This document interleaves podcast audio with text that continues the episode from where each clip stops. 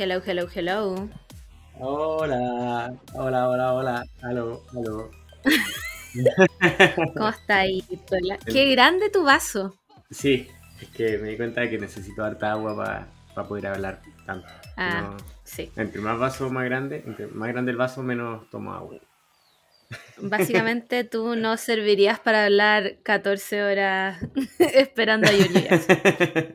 No, tendrían que estar cam- cambiándome el agua constantemente. Eh, Brigio, ¿sabéis que yo creo que yo podría? yo me tengo fe. Yo estaba, tengo fe estaba hablar 14 justo viajando, así que no, no caché muy bien cómo fue las pausas, porque sé que hubo pausa, hubo breaks, pero Pero chicos, eran como 5 minutos y vamos a seguir hablando. Igual lo encuentro como... No sé. No, no sé qué opinar de esto. Sí, como que me da mucha risa y encuentro que fue un circo muy chistoso y entiendo por qué se hizo. Pero como, imagínate ser como un, un noruego y perderte este circo. Como, imagínate ser del primer mundo y no tener esto como en tu vida. Lo encuentro... Qué lata, Sí, qué lata, me quedo aquí en Chile. que se venga el Crime Story, Chile Crime Story, y vamos a verlo replicado. Sí. Oye, em, ya te pregunté cómo estás, ¿o no? Ya no, me acuerdo de no lo me que dije. preguntaste cómo está. Ah, te, te pregunto, te pregunto, ¿cómo estás? Estoy bien, estoy bien, estoy feliz de volviendo de mis vacaciones. eh, pero Uh, ¿A dónde fuiste? estuve en México para, día de, para Día de. Muertos. Así que. Y ahora ¿Y comiste pan de muertos? no comí pan de muertos porque no me tincaba. Claro. Pero mira, mira la weá que me Era contáis. como pan seco, no sé. Cristóbal, lávate la boca antes de insultar la cultura mexicana.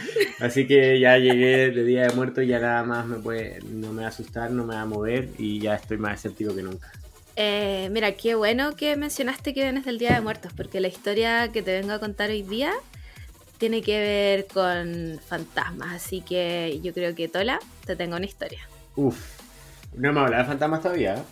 No, no, raro igual, como que yo siento que estos podcasts siempre parten con fantasmas, pero hoy día te vengo a contar. Oh, ¿Qué te diría yo?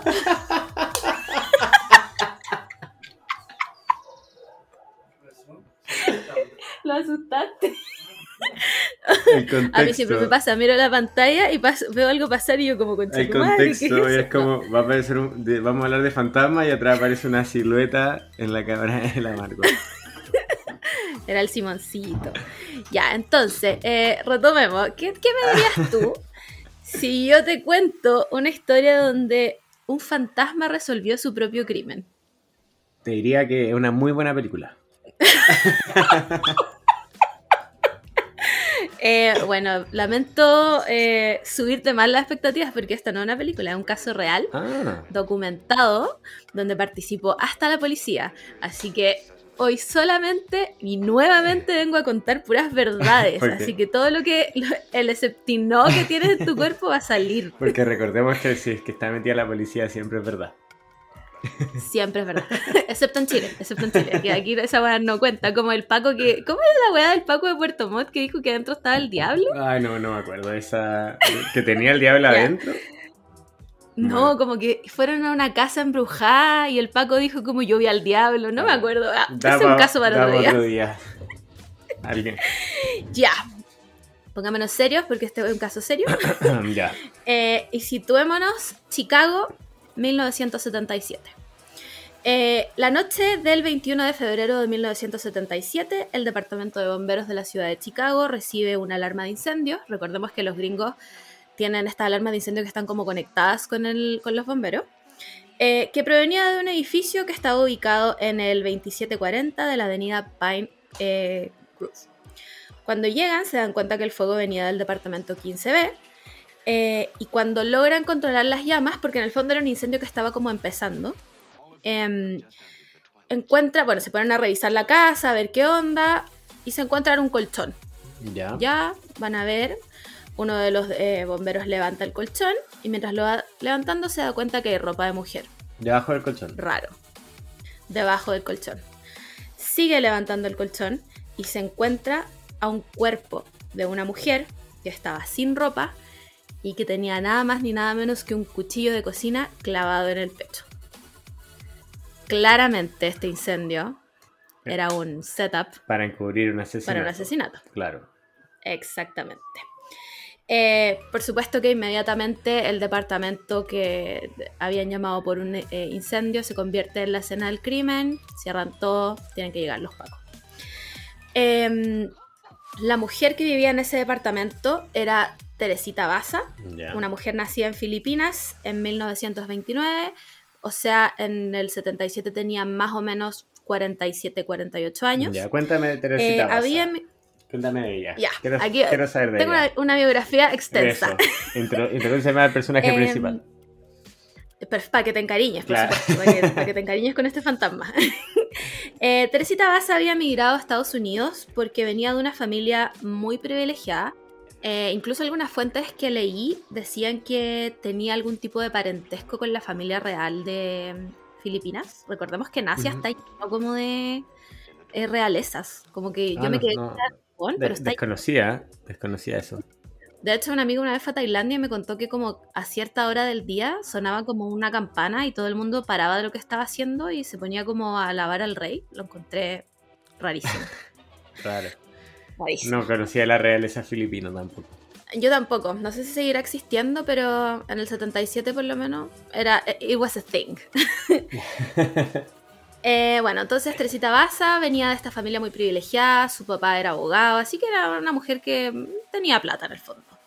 Eh, se va a Estados Unidos para realizar un máster en música en la Universidad de Indiana. Si eso no es privilegio, no, sé, qué, lo es. Eh, y posteriormente, después estudia terapia respiratoria. Ya. No sé cuál será el símil de terapia respiratoria como a una carrera de ahora. Eh, creo que existe, no, no, no, no. Eh, o sea, no sé si existe, pero hay como unos coach que te enseñan cómo respirar mejor. Es- son como, como mediante la respiración, te- son técnicas para calmarte y cosas así. Como que Ah, hay ok. todo un mundo sobre la respiración, de cómo te mejora la vida si uno respira. Claro, como Te lo dice alguien que respira por la boca, general. Ah, ya está, pero partimos pésimo. Pero sé que existe, sé que existe. Ya, te voy a tomar tu palabra como que es algo real y no algo que inventaron los gringos. Exacto. Eh, viene Bueno, de eh. la- no, y si ella es filipina, viene de la cultura oriental. La del tema de la Verdad. ¿Verdad? Sí, Aquí estaba yo faltándole el respeto a la cultura. Me retracto. Todo lo que Teresita es mentira. Eh, bueno, eventualmente se va a ir a Chicago, donde trabaja como terapeuta respiratoria en el hospital Edgewater. Y las personas que la conocían decían que era una- mujer muy reservada y muy educada, que se condice como con ser de la realeza, y excepcionalmente dedicada a su trabajo. Además, en el momento en que ocurre el crimen, Teresita estaba estudiando eh, en la Universidad de Loyola, no sé cuál es esa universidad, pero vamos a decir que estaba acreditada, eh, y estaba preparando su tesis de doctorado en música. Ah, hey. Esta Era persona una- era una música real. Era seca. Ya eh, que era una, eh, una cantante de verdad, podríamos decirlos. Ah. No, cantante, no sé por qué inventé que era cantante. Pero Podía- Era una vamos a decir que persona. Sí, era una, era una persona musical. ya, una persona musical. Bueno, y el poco tiempo libre que tenía, porque en el fondo ella trabajaba, eh, estudiaba, como haciendo la tesis, de, no sé cómo será una tesis de música, pero me imagino que escribía partituras todo el día. Eh, hacía clases particulares de piano. Los hueones incultos, no sabemos qué hace la gente, donde no tenemos idea. Eh, bueno, hacía clases particulares de piano y además había empezado a escribir un libro. Juan, Teresita Baza Sí, oye, basta. Igual un poquito de. Y, Sí. la, y la vida social, por eso tenía una mala vida social, seguramente. porque Conocía a la gente errónea. No, no comments. no con este statement. Bueno, entonces volvamos a la escena del crimen. Eh, encuentran a esta mujer con el cuchillo en el pecho, etc. Y los policías inmediatamente sospechan de abuso sexual porque recordemos que la encontraron desnuda. Eh, Ah. Esto después se... eh, no sé cómo se dice, pero en el fondo no era así. Se desmintió, se desmintió. Uy, qué Ah, manera. em- Yo no sé cómo tengo dos podcasts, weón. Hoy, hoy día es con ayuda, es con ayuda de noso- nosotros, Ah, la, la es gente que está detrás, tras bambalinas. Eh, Ya, entonces, en repaso, podríamos decir que en primera instancia, la autopsia Exacto. tiró resultados inconclusos respecto a una teoría que posteriormente fue desmentida. por una segunda autopsia, ¿o no? ¿Algo así? No, le metiste. Mira, iba bien con el culto formal, pero le metiste demasiado. Eh, la autopsia desmiente la teoría de los pacos. Ah, ya, ya, ya, ya. Fue una teoría en primera, a priori. Sí. Ah, yo pensé que era ya, ya. En el fondo, como que igual uno sospecharía porque ¿por qué encontrar un cadáver sin ropa si es que no pasó algo? ¿Cachai? Sí, pues. Entonces, esta teoría era mentira y además, como había habido un incendio que evidentemente era para cubrir este crimen, no se encontraron muchas pistas. Eh, lo único que sí les llamó la atención fue que encontraron una nota como un post-it escrito por ella que decía obtener las entradas al teatro para iniciales AS. Aparte de eso, ni un indicio más. No tenía ni idea qué podía haber ¿Era una carta de ella? ¿Ella como que había escrito eso? Estaba con su, con su letra, en el fondo. Era como un como estos recordatorios que pegáis como en los calendarios, ¿cachai? Como un post-it. Exactamente.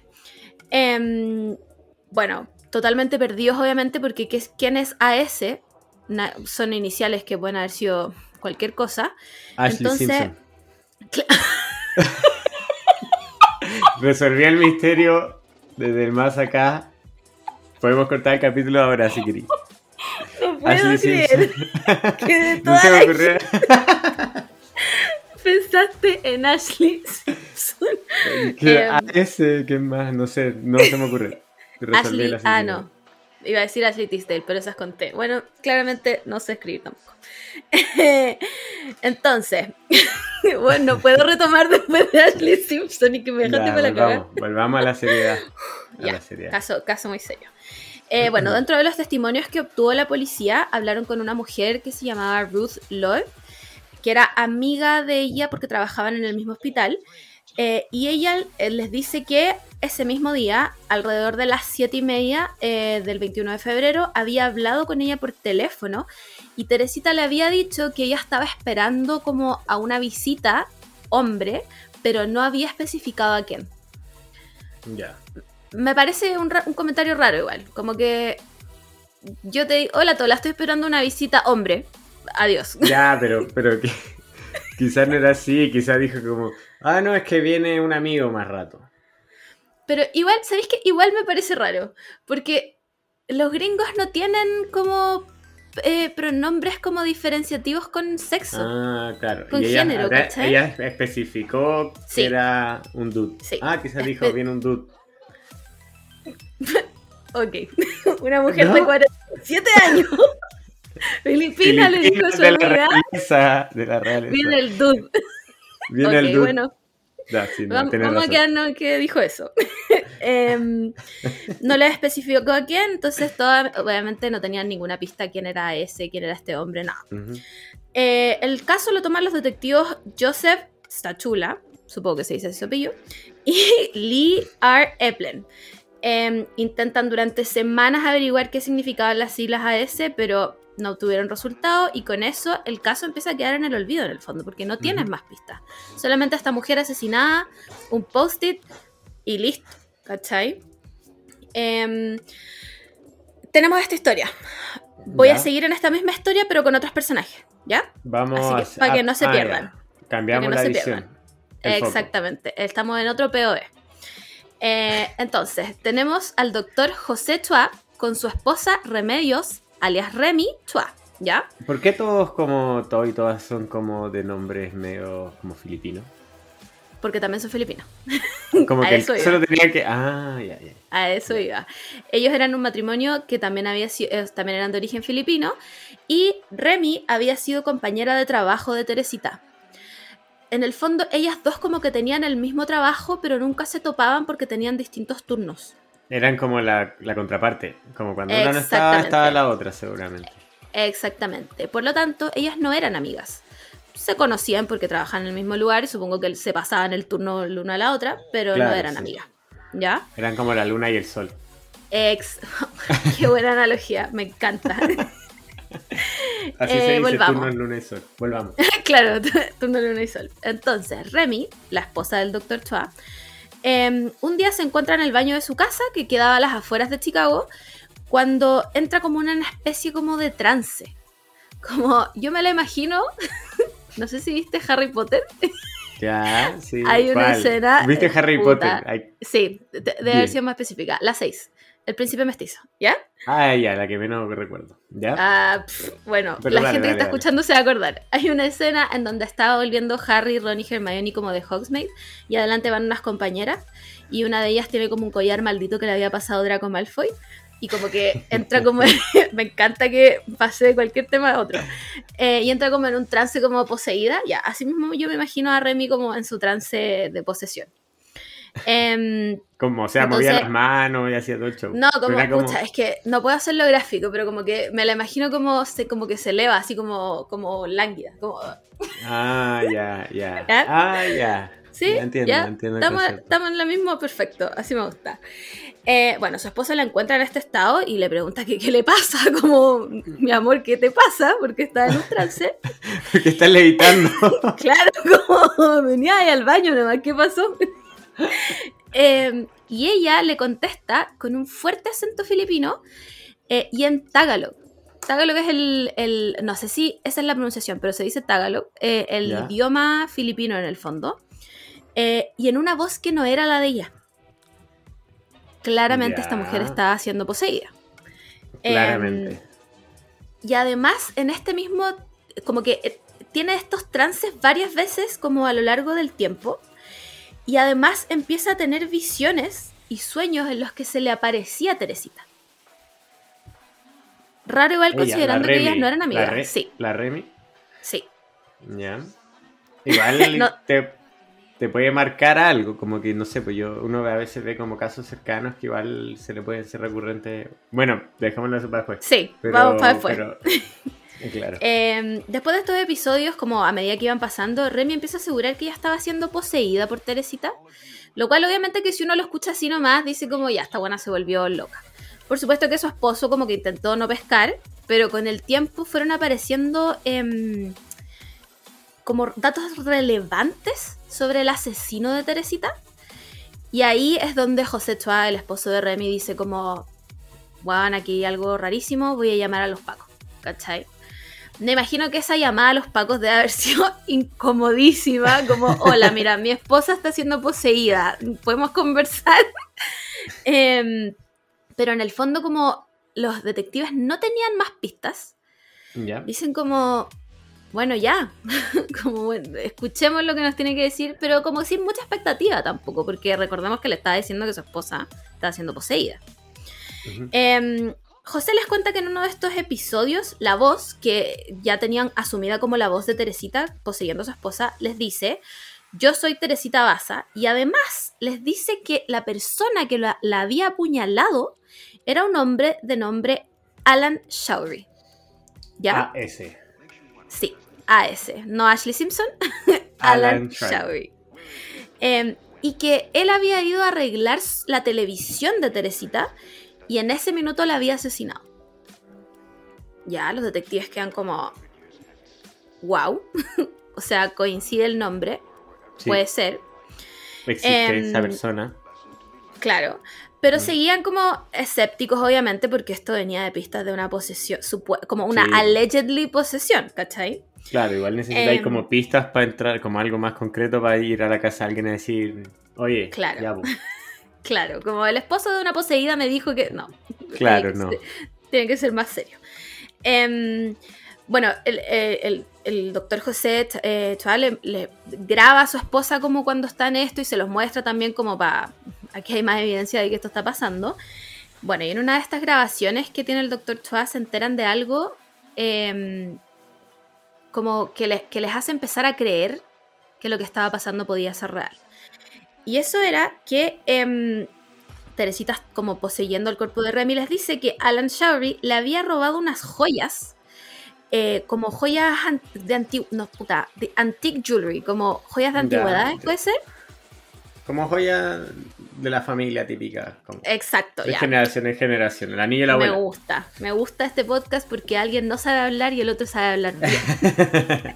el anillo de la abuela. Claro. Eh, que habían sido algunas traídas de Francia, pero que en el fondo eran joyas caras, porque recordemos que ella como que de alguna forma pertenecía a esta realeza. Y le nombra dos joyas muy específicas.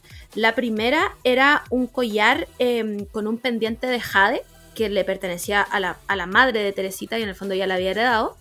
Y el otro era un anillo de perla muy antiguo, em, como muy distintivo, ¿cachai? Eh, y Teresita había dicho que esta persona que la había asesinado tenía esos anillos. Entonces la policía dice, ya, esto me perdí, me perdí una parte. Dale. Cuando se le poseía a la, a la, a la, otra chiquilla, eh, ella decía que era Teresita. O, sí. o, como, ah, ya. Sí, esta era una posesión completa. En el fondo ella no decía yo soy Remy hablando por Teresita. No, yo soy Teresita. ¿Cachai? Y de hecho tomaba como la voz de Teresita y todo. eh, bueno, y cuando le cuenta esto de las joyas, le dice que eh, si es que las encuentran, como que si ellos van donde Alan Shaver y lo toman preso y encuentran estas joyas, hay dos eh, parientes que no especifica bien, pero por lo que entendí son unos primos que pueden como identificar las joyas, ¿cachai? Porque eran unas joyas como muy específicas, ¿cachai? Em, entonces la policía dice como, ya, ok, aquí tenemos algo que no teníamos antes y empieza a indagar un poco más eh, y otros testigos que conocían a Alan Sherry, porque ya como que dicen, ya vamos a investigar a esta persona, obviamente, eh, les dicen que él les había dicho que la noche de la muerte de Teresita, él iba a ir a arreglar la tele a la casa de alguien. Ah.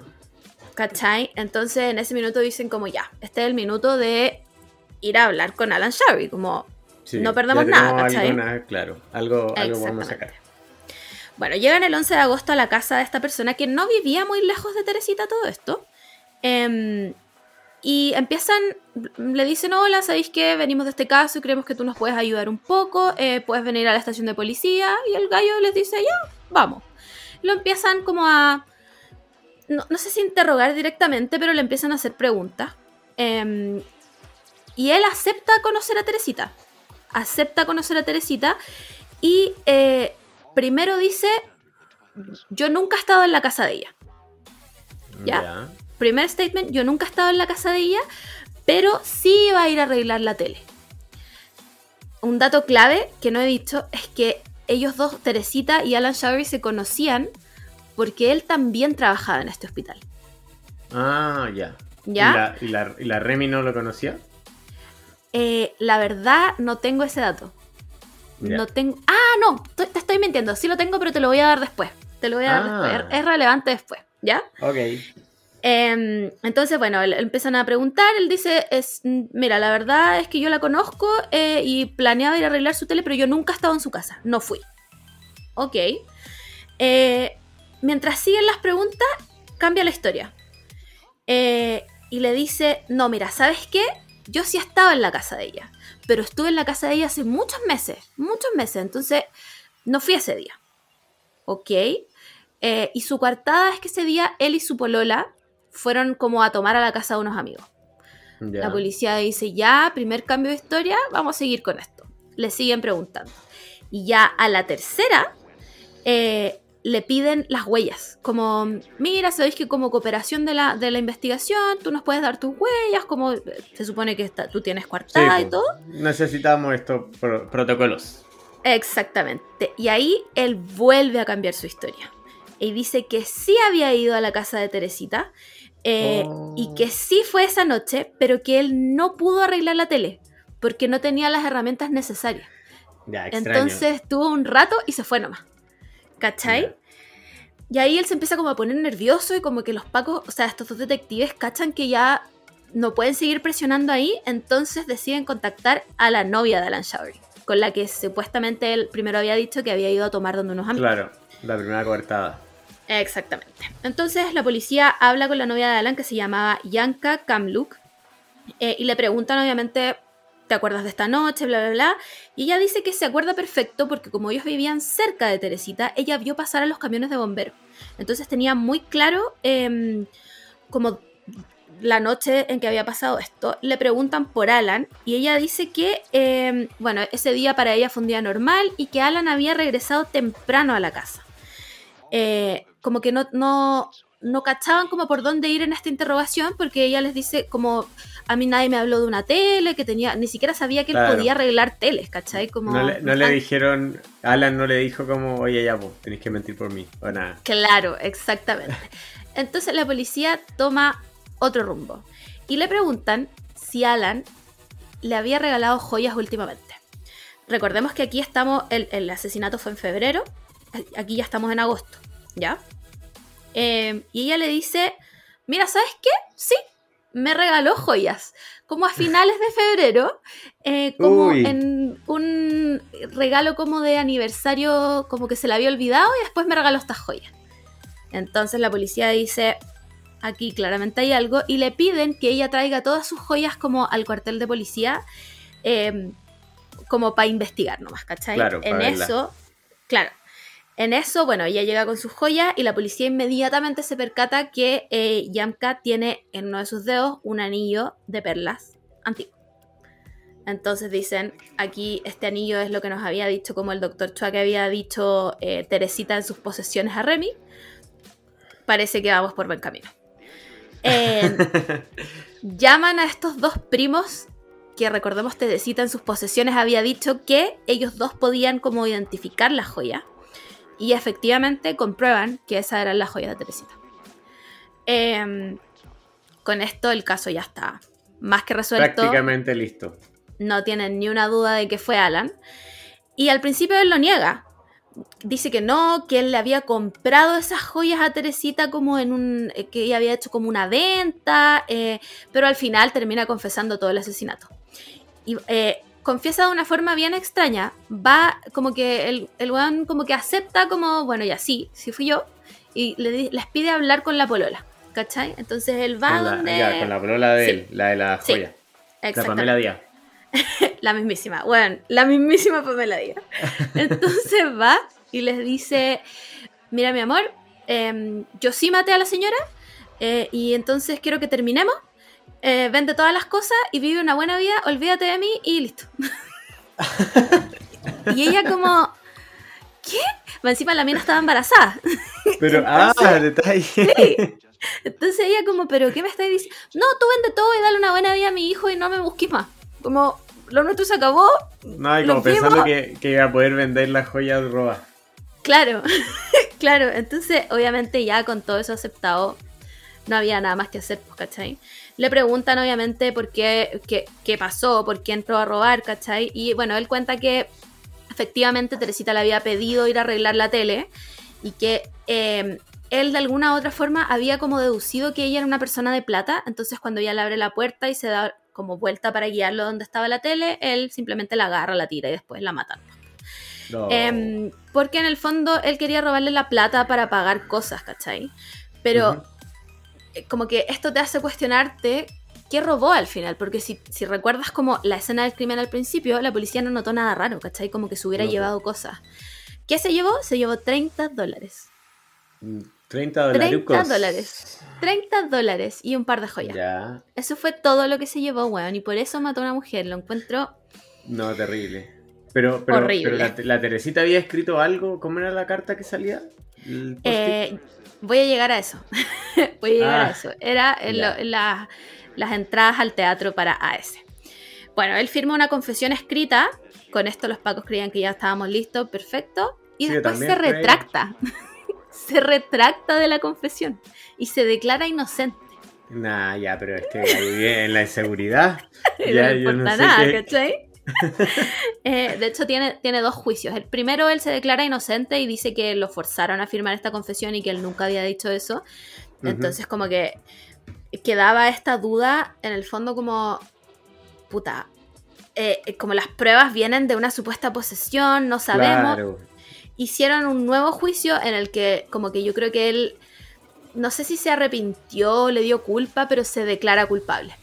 Y le dan 14 años en la cárcel. Sí, le dan 14 años en la cárcel, de los cuales cumple solo 5. Y en 1983 sale libre porque vuelve a apelar y la defensa ahí sí que pone como los datos sobre la mesa y dice que los relatos de posesiones no deberían ser válidos en ningún juicio. Entonces como... ahí entramos en otro juicio de valor sobre claro, las claro. posesiones. Eh, bueno, y, em, esta fue la defensa de él y la, defensa de Teresita dice que en el fondo sí, como el relato de la posesión es algo muy extraño, pero que todo lo que vino después, ¿cachai? Todas las pruebas de después eran reales, ¿cachai? pero al final le, dieron el, favor a este gallo. El origen fue como lo que, lo que no tenía mucho Claro, como, que el origen fue, poco, un, poco ético, pero al final todo lo que venía después era real, ¿cachai? Aún así, él solo cumple cinco años y si es que está vivo todavía, está libre. está libre, una persona... Tengan, cuidado con sus joyas. Guarden sus joyas de jade y de perla. Em, bueno, ahora llegamos a lo que me había guardado, que me preguntaste si Alan Showery y Remy, que era la, la niña que estaba sufriendo las posesiones, se conocían. Sí, efectivamente ellos dos se conocían porque recordemos que todos trabajaban en el mismo hospital. en el hospital. Sí. Eh, y se conocían porque em, Alan se había quejado como con eh, los mandamases del hospital eh, sobre la calidad del trabajo de Remy. no sé cómo se dice, pues todo la era el que sabía hablar. No sé, como los, los, directores, no sé. La junta directiva. El mandamás es como, no sé, como de los. Bueno, yo no sé, cómo, no sé cómo funcionan los hospitales en Estados Unidos. claro, Todo puede pasar. Entonces Alan se queja con los directivos del hospital eh, sobre la calidad del trabajo de Remy y esto termina en el despido de ella. Ah. Entonces, este, este es un dato, vaya dato curioso. Em, y supuestamente estas posesiones empiezan a ocurrir como, como al mismo tiempo que ella fue despedida, por lo tanto, como alega un poco la defensa de Alan Showery que ah, podía haber sido como síntomas, ¿cachai? Em, eso es todo lo que tengo que decir al respecto. Pensé que tenía más datos perturbadores. ¿Lo de la carta? Ah, porque en el fondo Alan y Teresita no eran amigos, pero se conocían bien, ¿cachai? Y trabajaban juntos ellos real, entonces como que eh, ella eran como conocidos buena onda, ¿cachai? Ah, y él le había pedido como, claro, le había pedido unas entradas para algo. Entonces, Napo, ¿qué, ¿qué te puedo decir? ¿Qué, te puedo decir? ¿Qué más te puedo decir? ¿Qué más te puedo agregar después de esta, esta historia? Me parece que está clarísimo que este es un caso, bueno, este es un caso ultra mega hiper real, ustedes pueden, hay un montón de noticias y todo, porque mm, no, había otra forma de resolver este caso si no era con estas pistas que Remy no tenía cómo saber, porque no eran amigas. Ella nunca había estado en su casa. ¿cachai? Pero Remy sabía que, que, había escrito una carta con AS. No. Ella nunca menciona el post-it de AS. Jamás. Ya. Así que, sin nada más que agregar a este caso, me parece pertinente ir a Esceptici y Esceptino. Desglosemos en Esceptici y Esceptino.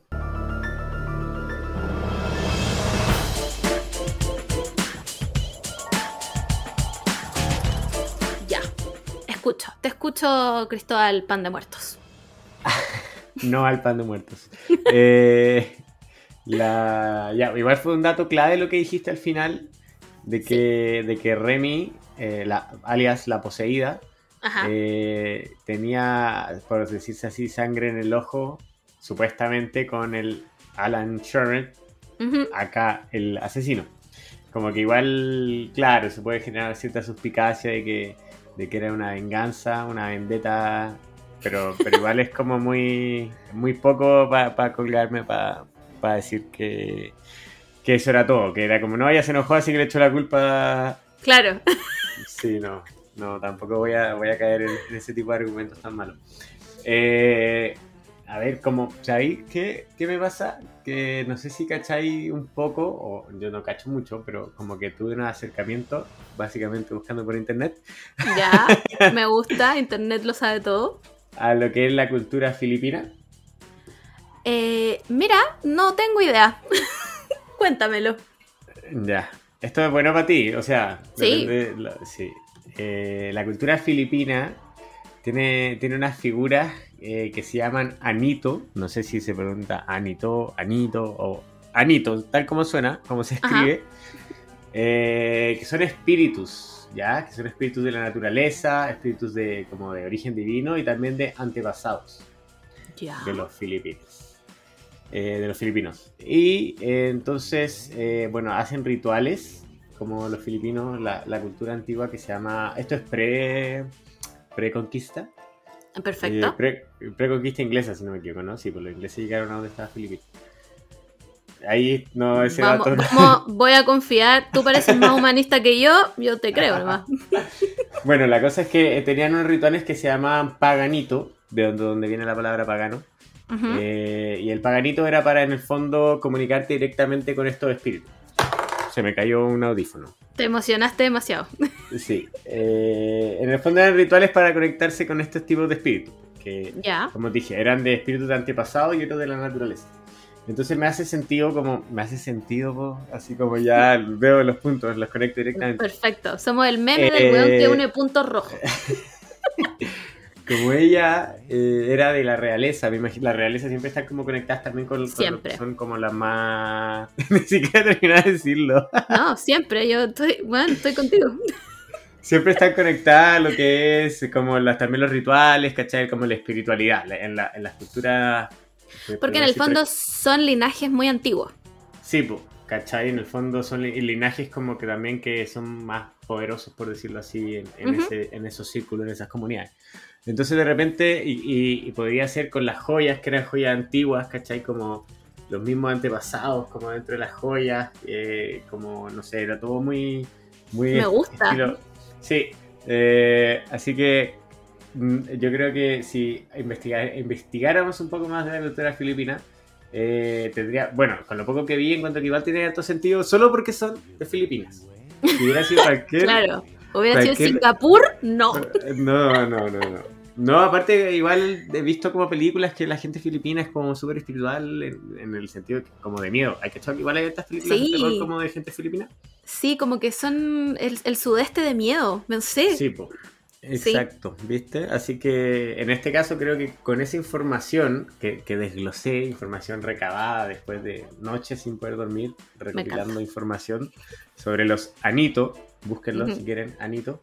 Eh, puede ser que haya esta conexión espiritual porque de- obviamente creen mucho en lo que es la vida después de la muerte, ¿cachai? No como un infierno, un cielo, sino como diferentes Claro. caminos y cuando las cosas están sin resolver, eh, los espíritus vuelven. Sí, po. entonces, entonces le vamos a dar crédito a la milenaria cultura filipina. Eh, le vamos a dar crédito a, a Teresita Baza y Ujú. vamos a creer que sí solo, solo porque tengo más argumentos para decir que puede ser verdad. Si este caso hubiera sido en la mayoría de los otros países, yo te hubiera dicho que no. Pero no pudiste era- nombrar ni un país. es que no sé si los otros países tienen cultura así. Pero como, como Teresita era una princesa, Ajá. era una sí, sí. princesa filipina que tenía muchas relaciones con la- el clérigo de su cultura. Este caso, el septicí es 100% real. Pensé que te iba a tener que convencer más. Pero encuentro, encuentro que tu research de Filipinas está súper bien porque además se condice con que estas posiciones hayan pasado como en otra A otro Filipina. Filipina, sí, po. ¿Cachai? Exacto, po. Porque si hubiera sido como una gringa cualquiera, yo digo como, bueno, esta buena se jaló y filo, no sé, comió como mucho McDonald's y listo, ¿cachai? Cachai, Pero no. Ah, se sabe que yo odio a los gringos, pero nunca me van a dejar entrar a Estados Unidos después de todo lo que los he rodeado. Em, pero sí, yo creo que tiene mucho sentido. Además que hasta el día de hoy, eh, recordemos que este caso es como de finales de los 70, no, no hay otro indicio de cómo puede haber tenido estas pruebas, ¿cachai? Porque supongamos, supongamos que yo te creo la weá de que Remy le tenía sangre en el ojo a Alan y que dijo, ah, lo voy a inculpar nomás, ya. ¿Cómo lo hizo para saber lo de las joyas? Que solo Claro. dos parientes muy específicos podían reconocer. ¿Cachai? Ese es un dato demasiado certero como para que alguien que no sea tu muy amigo lo sepa. Sí. ¿Cachai? Ahora, yo entiendo que la gente se puede cuestionar como ya, son las dos filipinas, en volano había nadie más filipino en ese, en ese Así que se sé un poco. Claro, ¿cachai? Eh, no encontré nada de información sobre eso. En, todo, en todas mis fuentes sale que no eran amigas. Y como que Hay se algo, hacen hay mucho hincapié. algo por relatos de la policía o algo así, como después testimonio, algo para. Em, bueno, la- o sea, todo el mundo habla de que es una lata que el gallo haya salido a los 5 años, porque están, o sea, eh, el, ¿cómo se dice? El fiscal que defendió este caso como que estaba muy convencido con la evidencia que tenían, porque la evidencia era muy certera, ¿cachai?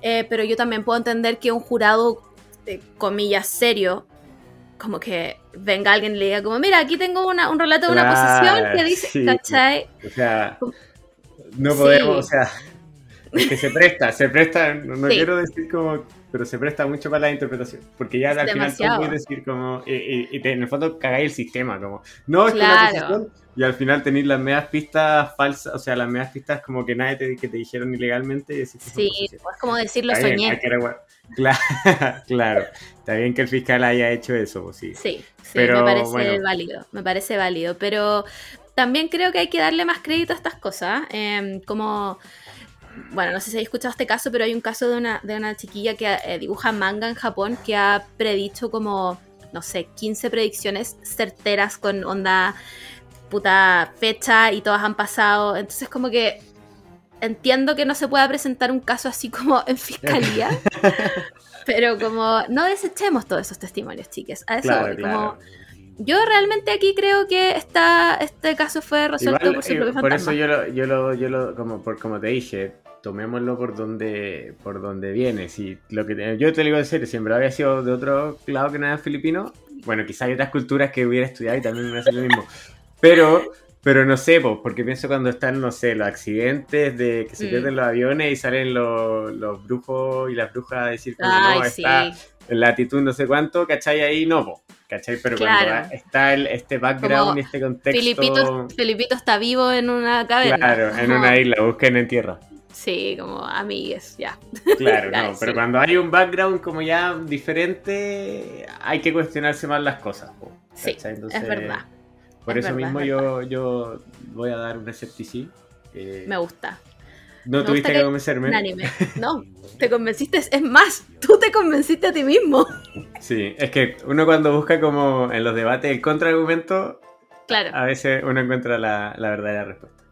Yo no vengo a discutir porque sí, yo vengo a, a llegar a consenso. Yo solo vengo a decir hechos reales. a eso vengo a este podcast. Eh, y eso, pues, consenso de Septicí. Em, no tengo nada más que agregar sobre este caso, me parece, fascinante. Que, creo que llegamos a un consenso rápido y quizás hizo más corto esta, esta experiencia del día de hoy, pero Sí, pero, sí, una buena historia, pueden buscarla como el resto de todas las historias que comentamos. Eh, caminen con cuidado por las noches, cuiden sus joyas, no la van demostrando. No, exacto, y no, a nadie a arreglar la tele. Exacto, si no es profesional del servicio, no llamen a nadie a arreglar sus televisión. Y si no, bótela. Sí, ya son desechables. Eso, chiques. Nos escuchamos la próxima semana. Bye.